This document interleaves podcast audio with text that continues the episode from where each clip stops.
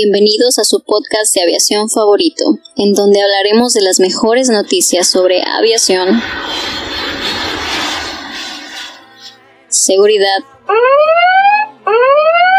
y aeropuertos. Todo esto y más en All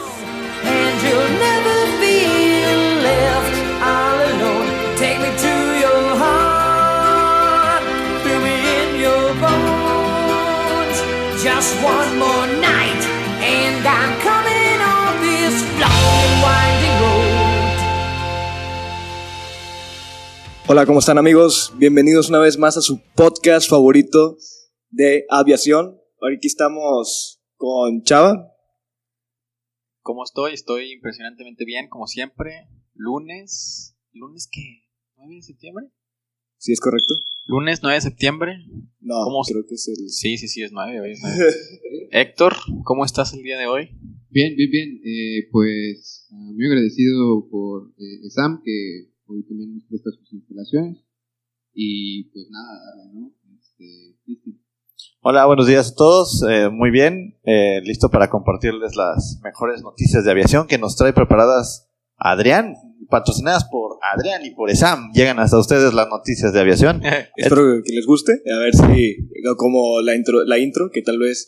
La intro No. fue una intro asiática. Sí, Bastante sí. buena. Sí, sí, sí. es- es- Oigan, ¿y Edson cómo está Edson? ¿Cómo lo ven? Gracias, Edson, te lo agradezco. Lenguaje Nos hace señas. corazones, nos hace corazones de lejos. Corazones de Peña Nieto. Bueno, entonces, eh, Héctor, te voy a robar la, la voz principal. Esto ahora va a ser... Yo voy a ser, yo voy a ser el capitán el día de hoy. Adrián es la voz. Ya no sé qué hacer. Nunca pensé haber llegado tan lejos. No, no se crean. Hoy vamos a hablar de un tema a futuro que China. Bienvenidos al podcast otra vez del mundo asiático, pero es que es la nueva potencia China. Bueno, está siendo el nuevo. eh, se predice que van a ocupar más de medio millón de pilotos para el 2038. O sea, China va a ser la nueva potencia mundial de, de aviación. Aparte, va a necesitar que pilotos llenen esos puestos par- porque se prevé que además de la cantidad de vuelos que van a aumentar, creo que un 38%, van a seguir necesitando este tipo de, de, pues, de- capacidad de, pilotos. Sí, es algo impresionante. Es una nota, bueno, realmente. Sale en Simple Flying la nota y dice que eh, para 2038 eh, se necesitarán 645 mil nuevos pilotos. Es algo. O sea, es una locura. No, deja Ni siquiera sé si existen las escuelas para poder capacitar a tanta gente en tan poco tiempo. Pre- precisamente el tema de las escuelas, hay una nota de la revista Airspace MAG, donde hablan de que las escuelas no se están dando abasto con la cantidad de pilotos que se tienen que, que desarrollar. El problema no nada más es el tema de, de la cantidad de escuelas, es no hay la cantidad de gente entusiasmada para ser pilotos. Y ese es uno de los principales problemas. Aquí dicen que para soportar al menos a las 100 aerolíneas en las siguientes décadas, o sea, en, la- en las siguientes dos décadas, o sea, 100 aerolíneas ocupan una cantidad abrumadora de pilotos, pero la gente no está como que subiéndose al, ah, vamos a ser pilotos. Subiéndose al avión. Pero, o sea, es- estamos teniendo problemas desde ahorita, ¿no? Aquí en México había visto que igual no hay abasto de los, están, este, los controladores de vuelo y todo esto. Mira, yo creo que la- la- el tema principal, punto que, que decía Cristian, de por qué la gente ya no se siente entusiasma- entusiasmada, me recuerda como a la época de los 70s, los 60s, donde ser piloto era tan popular como ser doctor, o tenía un prestigio como, como un, un, un, es- este, un doctorado, un, un doctor de medicina, por decir así. Y ahorita ya como, aparte que se han bajado los precios de, bueno, de, del, más bien, el, Ah, el- salario. el sueldo, el sueldo de- del piloto, pues ya mucha gente no lo ve tan viable y es una carrera que tienes que estar viajando constantemente, es muy difícil, no sé, te- mantener a tu familia por el y no verla tanto tiempo seguido. Claro, sobre todo el estilo de vida, yo creo, que no es tan popular ahora. Exacto. Requiere, Sí, ¿no? pero como quiera, el salario de un piloto es bastante, bastante decente, ¿no? No, yo sé, pero, o sea, lo comparas a con lo que ganaban en los 60s, 70s y era, o sea, era increíble. Podías, er- eras casi, si eres piloto, tenías un prestigio increíble, aparte que todos sabían que tenías Y dinero. eras rico. Sí, en pocas palabras. Básicamente. Por ejemplo, aquí la nota también, hay una nota que viene de Boeing. Boeing estima que en los siguientes 20 años China necesitará al menos 77.400 pilotos comerciales. Ok, Eso quiere decir que las, actualmente las compañías regionales en China están, eh, están pagando, o sea, están, están publicando una posición de capitán pagando un salario anual de 212 mil dólares.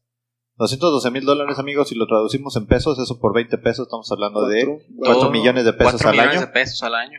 Entonces, Wow. 4 Son millones de pesos si lo dividimos entre 12 dos, meses, estamos tres- hablando más de de- 300, casi 400 mil pesos por, por mes. mes, más o menos. De hecho, bueno, ahorita aprovechando eso, este, sí, estas, estos datos vienen directamente de Boeing, los 640 a, a 2038, pero Airbus también hizo una expectativa similar para eh, 2037. Pero son mundiales, ¿no? Esos de 640 y tantos mil. Sí, de hecho, bueno, aquí este, los porcentajes, ¿no? Dice, a nivel mundial, la región de Asia y el Pacífico impulsará la mayor parte de la demanda comercial, el 38%, eh, o sea, 244 mil empleos. Eh, y en América del Norte el 20%, un poco menos, serían 131 Pues mil. no, no, un poco menos, casi la mitad Ajá. de Asia. Y Europa pues quedaría con el 18%, más o menos, ¿no? Eh, 110 118 mil. Realmente es algo loquísimo. Y aparte, eh, dice que China pues es el, el foco rojo de, de Asia, ¿no? También. Este, me parece. Oye, Héctor, quería interrumpirte un tantito, perdón. No habíamos hablado en una nota también de que para eh, año el dos- 2040 o el 2030, por ahí cercanos a los que estamos mencionando ahorita, que ya Boeing planeaba sacar su avión que es solo de un piloto, que era de- en el área comercial. Sí, ¿no? pero todavía el tema de la regulación yo lo veo todavía muy lejano. O sea, que vayan a tener, que, que el regulador pueda tener las capacidades de decir, bueno, vamos a poner la automatización a tal nivel que solamente ocupemos un, un piloto.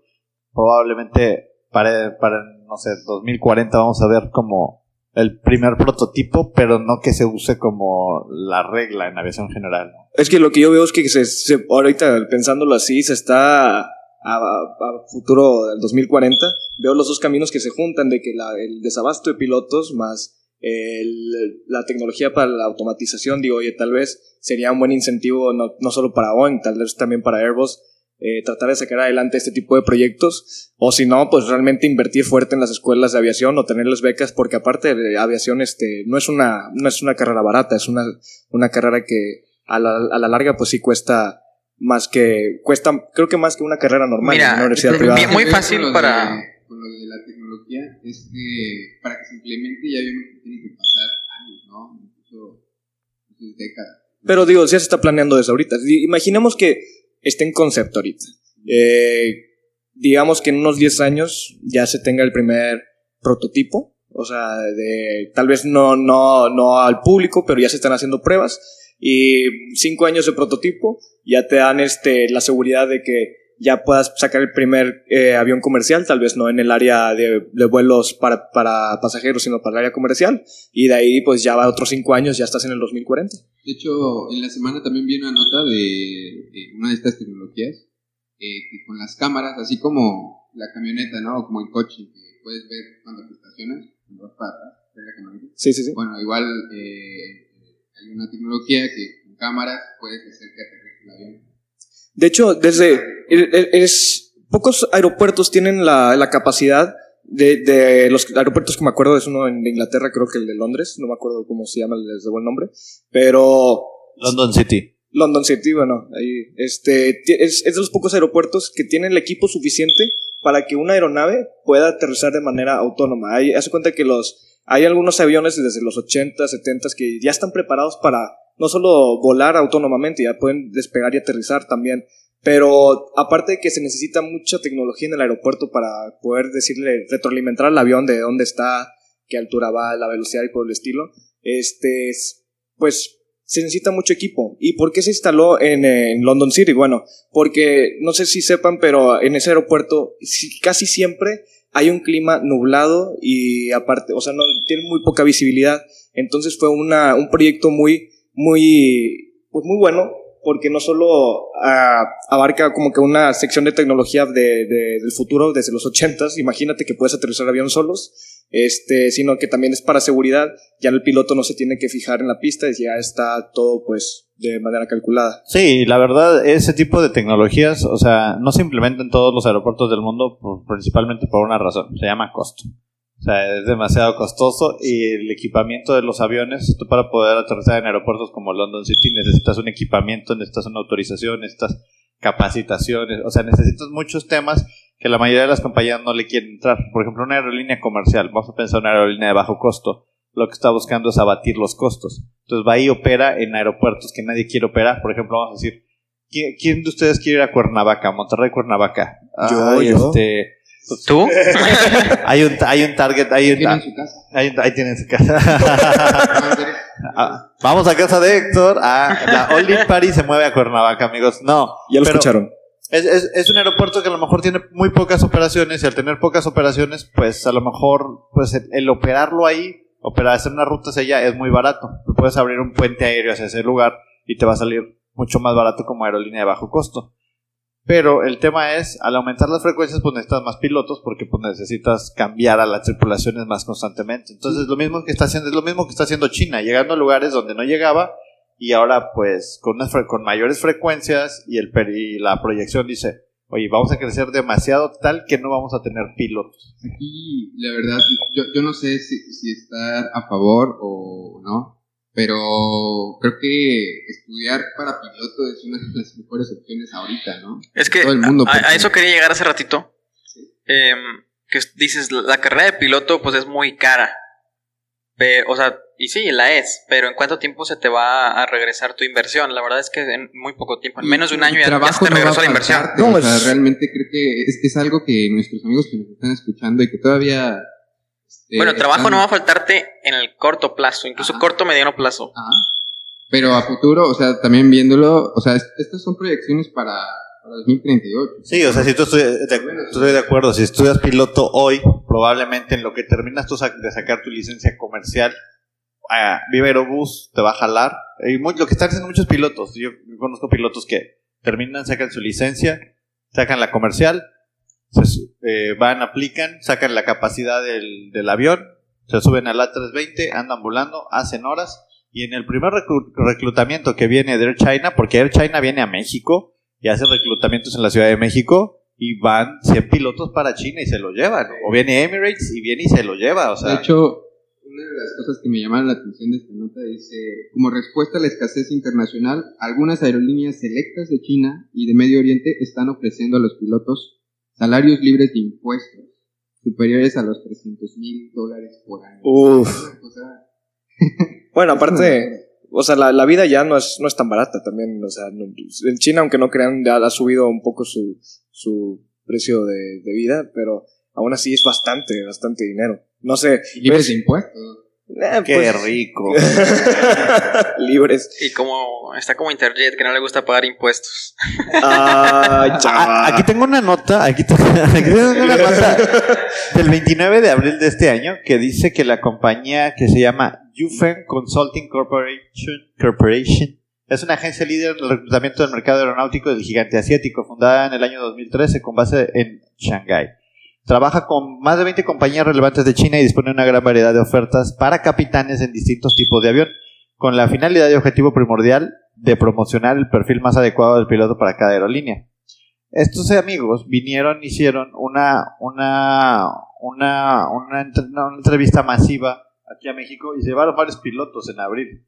Dice que, dice el CEO, dice, creemos y, y nos apoyamos constantemente en nuestros valores, donde creamos una relación profesional, honestidad, consideración, respeto y alta eficiencia. Entonces yo creo que el, re- el negocio no está en ser piloto. El negocio es poner un holding que haga, un ter- que haga el tercero para conseguir pilotos alrededor del mundo y los lleves a esas aerolíneas. Eh, eh, Ese es, el negocio, o sea, ¿para qué, para qué te pones a, a- a- a- O sea, viendo esta nota, estos carnales están haciendo eso. De hecho, hay, hay algunas técnicas que, que- que hacen este tipo de, grupos, que por ejemplo es, este, oye, te pago, estás haciendo tu tus horas de vuelo para conocer, te pago las, las horas y cuando termines, pues ya este, Es, pues, para mí, ¿no? Exacto, es, de hecho lo, lo hemos hablado que eh, las becas para Boeing, de así de la la cantera de Boeing, hay un podcast pasado, este, de que cómo Boeing estaba trata- haciendo eso, que la- le, le becaba a los estudiantes sus carreras, creo que no solo de, de pilotos, sino de, de técnicos o de, de cualquier tipo, cualquier tipo de carrera de aviación, de, ingeniería, sí. Pero al final, ten- como si te daban una beca, tenías que trabajar para Boeing, así de que si te comprometes a entrar a Boeing a trabajar. No, no tiene nada de malo, está, para, está, está, está excelente, pero o sea, lo que quiero llegar es que se está haciendo lo mismo. No sería una mala idea que tal vez este, las aerolíneas de China digan, ¿sabes qué?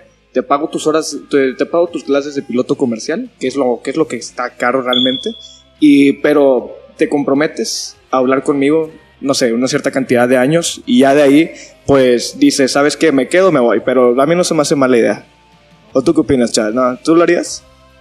Mm, Yo no estoy tan interesado en, en ser piloto, pero sí me suena, me suena la idea tipo Boeing, tipo Air China, que pudiera ser empezar un- unas fuerzas básicas, ¿no? Unas fuerzas básicas para ¿La cantera? Sí, la cantera, como lo habíamos dicho en el episodio pasado. Se me hace una muy buena idea. Aquí mi, dos centavos sería que eh, realmente es una buena opción si estás pensando eh, estudiar todavía. eh, creo que es una muy buena oportunidad.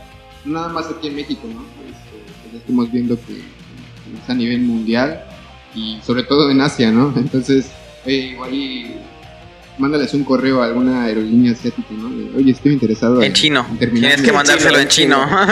tal vez es, es una buena opción y, y bueno, vemos crecimiento, ¿no? Entonces, eh, Es una muy buena- Aquí en Monterrey, sabes que aquí están, las puertas están abiertas y están aquí en Avenida Universidad, Plaza Andal. Es una, es una buena oportunidad. Te estamos Sí. diciendo que, que no, no va a haber escasez. De hecho, se necesitan pilotos. Entonces, o sea, sí va a haber escasez, pero en un largo plazo. La verdad. bueno, aquí ya Edson. Pero Edson me- ya no está diciendo que nos vayamos. Y fue, y fue un placer tenerlos en este podcast de lunes, amigos. Recuerden eh, todas nuestras redes sociales. Héctor, ¿cuáles son? Eh, Soldin Advisor, Facebook, Twitter, Instagram. Y, y este Patreon, acuérdense, Olin MX. Así que nos estamos viendo el día de mañana, amigos. Muchas gracias por escuchar. Bye. Adiós. Adiós.